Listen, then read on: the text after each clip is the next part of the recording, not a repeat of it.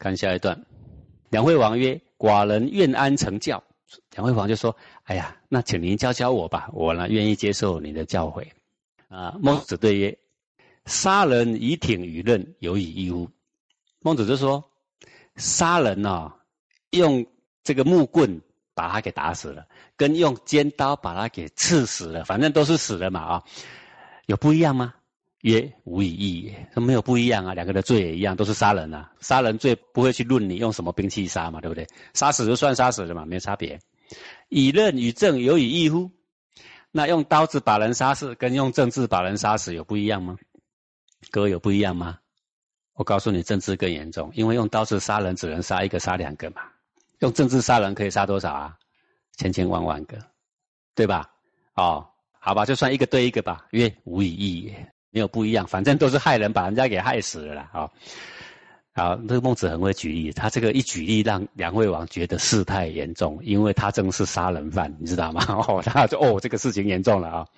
曰：庖有肥肉，厩有肥马，邻有鸡舍，夜有恶瓢，此率兽而食人也呀。他说：你看看啊，你的厨房里面有肥肉，你的马房里面有肥马，为什么有肥马？因为要打仗，因为要打仗，所以马不能不肥，你知道吗？要犒赏士军，所以肉不能不多了。可是呢，搜刮民脂民膏而来，看看那些百姓，民有饥舍，也有饿殍，野外到处都是饿死的尸体，这个叫做什么？率兽而食人。为什么？因为你养肉、养猪、养牛拿来杀，我请问你，猪跟牛吃什么？它还是要吃谷物啊。那么你马房里面那么多那么肥的马，他们养他们也是不是也要吃掉东西？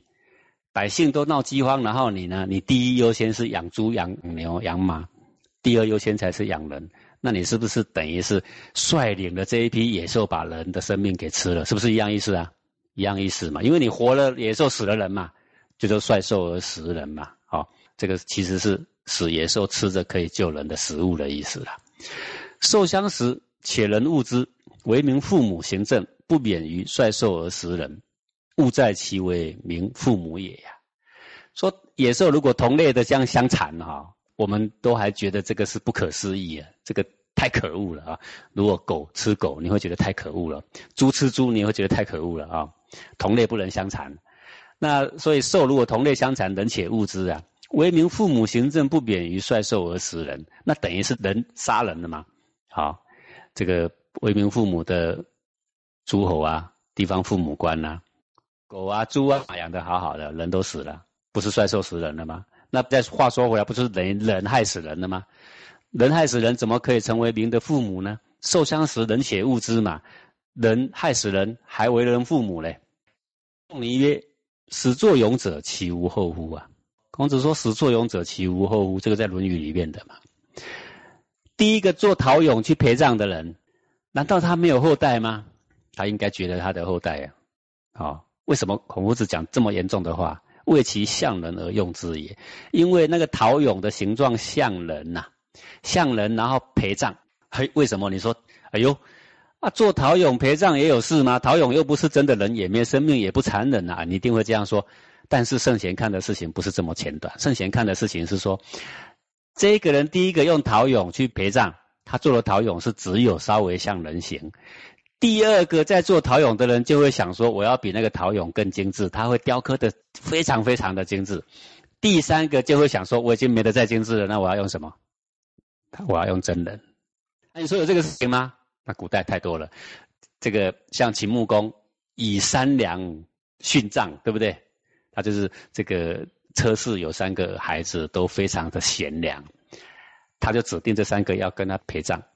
好。然后就陪葬了。他《诗经》里面有《黄鸟篇》呐，就是哀伤这个三娘被强迫跟秦穆公陪葬。按这个老家伙死都死了，还叫三个有才气的年轻人跟你陪葬，是什么意思啊？对不对？不是极其的不仁吗？啊，这个不仁死于哪里？死于当时做陶俑的人。那个做陶俑的一定觉得很无辜。我只是做个人形，而且也不怎么精致。第二个说，我也没事，我只是稍微精致一点，也没有害性命啊。第三个说，我都是跟他们学的，因为他们做的很精致，我跟他们学的呀。对吧？就是这样子。圣贤看学问，就是看得长远。始作俑者，其无后乎啊？不知何其使失明饥而死也啊！说一个有仁德的人呢，连做的跟人形一样的东西去陪葬都觉得不仁呐，怎么可以让好端端的人呐，有人有形有血有肉的哦，让他饿死在路旁？那是不是非常非常的不仁呢？好，这个孟子讲的这一段呢，可以说是义正辞严呐。然后他的言语呀，虽然是非常的端正，但是呢，又不至于太伤，不然呢，人头落地走不出来嘛，对不对啊？讲的足以让他呢，这个正色直持，然后让他呢，深刻的反省，啊，无法辩驳，这个是圣人的口才是非常了得。那你从这一篇里面看，你说古代的这些儒者啊，敢不敢在君的面前呢，替百姓讲一些该讲的话呢？其实讲的非常漂亮啊，各位，如果你在，你讲不讲的这么漂亮啊？你讲不了这么漂亮，不是吗？好，所以有的人说古代的儒者都只会拍诸侯马屁，哎呀，那你纯粹都是没有看书的人在说的话了。你看看古代的哪一个圣贤拍诸侯马屁，我都不曾看过。好，其实他们都是为民在请命的而已啦。往下看，梁惠王曰：“晋国天下莫强焉，守之所以知也呀。”梁惠王跟孟子说：“说我们晋国啊，天下最强的啊，曾经是非常强盛的。哎呀，老先生，你以前知道的，脑子在讲什么东西啊？这个梁惠王其实是魏惠王，是魏国啦。那韩国跟魏国跟赵国呢，三国，这三国本来都是属于晋国的六卿呢。后来把晋国给瓜分掉了，所以晋国本来韩赵魏合起来的时候，晋国是很强的啊。所以说，晋国天下莫强焉呐啊。”及寡人之身，东败于齐，长子死焉。说到这个魏惠王执政的时候，然后呢，东边被齐国给打败了。然后那一场战役呢，这个梁惠王的长子呢，还死在战场上。西上地于秦七百里，然后西边呢跟秦国打仗又输了，然后割地七百里割给了秦国。南鲁于楚，南边呢鲁国又常常来跟我们挑衅，每次我们都打败仗。好。所以为什么梁惠王叫梁惠王而不叫魏惠王？这样的各位懂了吗？实在是够弱的。他本来是魏国嘛，避居于大梁才叫梁惠王。这个梁惠王是贬他的意思，说你这个国啊，国君不像国君，国家都管不好啊，这边受辱那边受辱，有没有？你叫梁惠王，你不叫魏惠王，他是这个意思啊。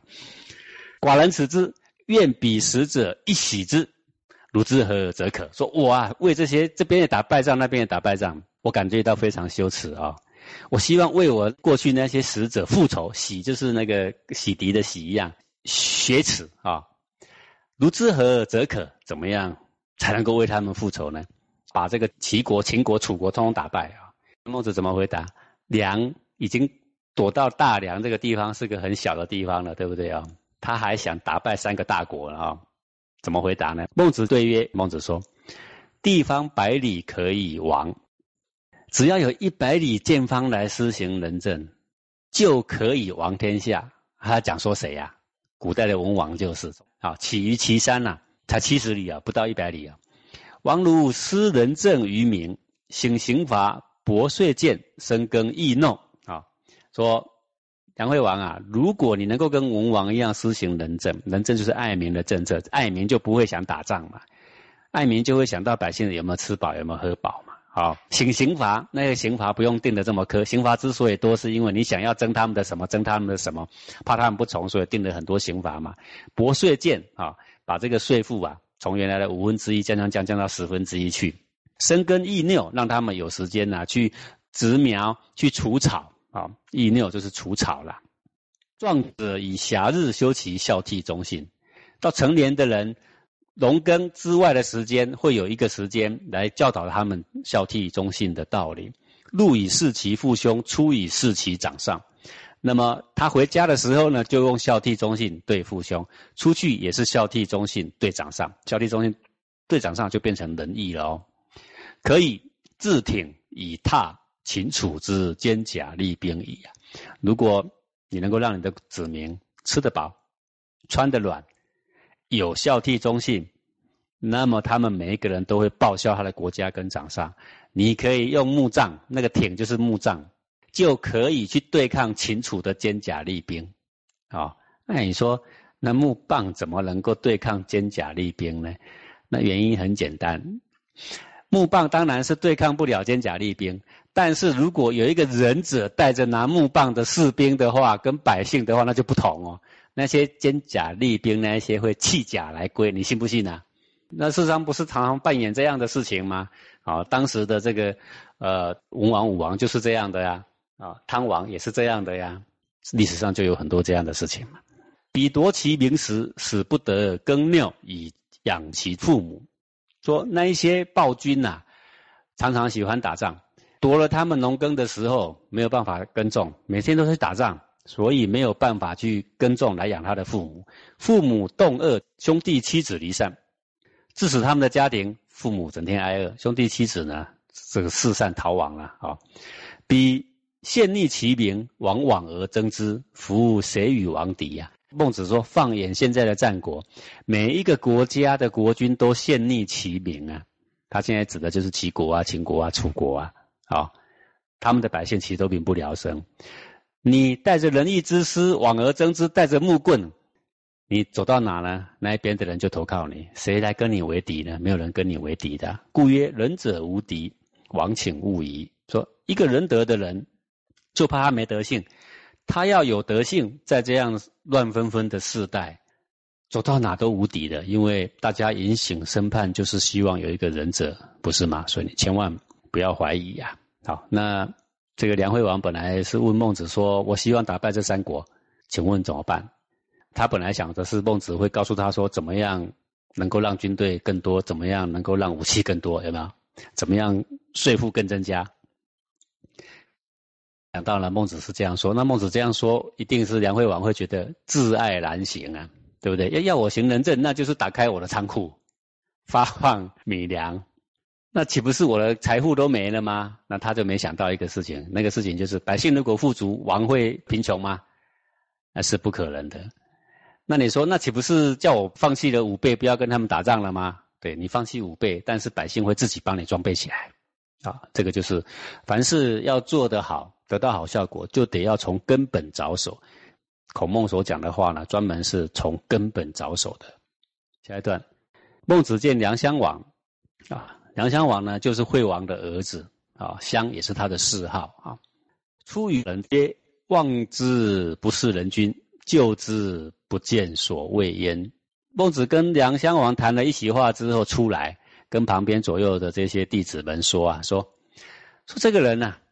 看上去呢不像个人君，啊，近一点去看去跟他交谈呢，没有一点人君的尊严，不见所谓，一点威严、一点尊严、端庄的样子或智慧都没有，啊，肯定呢就是这个成世袭而来的哈，不见得有德性就能够接这个位置嘛，好。肃然问曰：“天下呜呼定？”我们跟人家谈事情总要有个次序嘛，由小慢慢问。慢慢大，由浅慢慢问，慢慢深嘛，对不对？猝然就是没有头没有尾，忽然问了一句话，问曰：“天下物无定。”说天下如何能够平定？啊，吾对曰：“定于一。”孟子说：“我回答他说，定于一。一是什么呢？一个根本。儒者的一个根本是什么东西呢？就是仁义啦。好，天下怎么定？定于一个真正要落实仁义道德的人呢？孰人一之？说谁能够去行这个仁义呢？”啊，对曰：不是杀人者，人依之。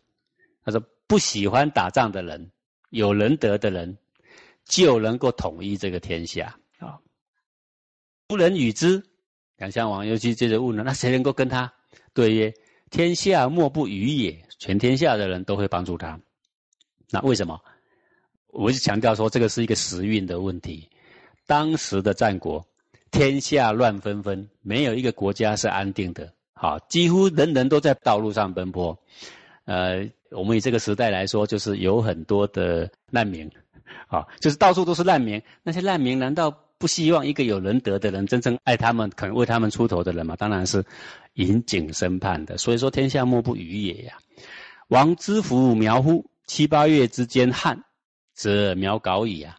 说杨襄王啊，你有没有看过那个苗啊？田里面的苗，七八月之间呢？干旱一点，热一点，那个苗呢就有一点枯萎。天由然作云，沛然下雨，则苗勃然兴之矣啊！可是呢，一会呢，天来了一堆云，然后下了一场大雨。那个苗呢，昨天才看才凋萎嘞，下一场大雨马上就勃然而兴啊！哦，那个勃然就是没有办法阻止它了，然后就长起来了。其如是，熟人欲知。就像这样，天下一场大雨，每一颗低着头的草都会昂扬起来，都会跟着你的。熟人预知，说气势如果像这样昂扬，谁能抵御得了啊？今夫天下之人目，未有不是杀人者。看看所有天下现在所有的诸侯，那些人目就是人君呐，啊，慕名的人君呐。天下这些人君，现在来说没有一个不是杀人的。那当然。包含指的梁惠王跟梁襄王来说的啊，如有不是杀人者，则天下之民皆引领而望之矣啊。说这么杀人不眨眼的年代，有一个那么样的温暖的长者、慈祥的长者，愿意护持保护我们的生命，为什么我们天下人不去支持他呢？我们引领审判的，这不是很简单的道理吗？诚如是也，民归之，有水之救下。沛然，谁人欲之？所以说，如果你能够效法古圣先贤，施行仁德、爱民的政治，那么这些百姓来归在这个你的国度里面呢，就像水之救下，像水自然的往下流一样，那充沛的力量，谁都挡不住的。好，那这个是一个时运的问题。行人为什么在孔孟这个时候特别容易亡天下？那是他们最为痛心跟叹息的，就是这么多的诸侯没有一个掌握机会，一个一个措施，使这个整个中原、整个中国再度平定的一个最好的契机啊！那放着孔孟这样的圣贤不用，然后呢，整天呢就在那边打仗啊！这个是孟子救世的心切他的心思呢，我们可以由文字之间呢都可以感受得到的啊。好，那么我们就讲到这。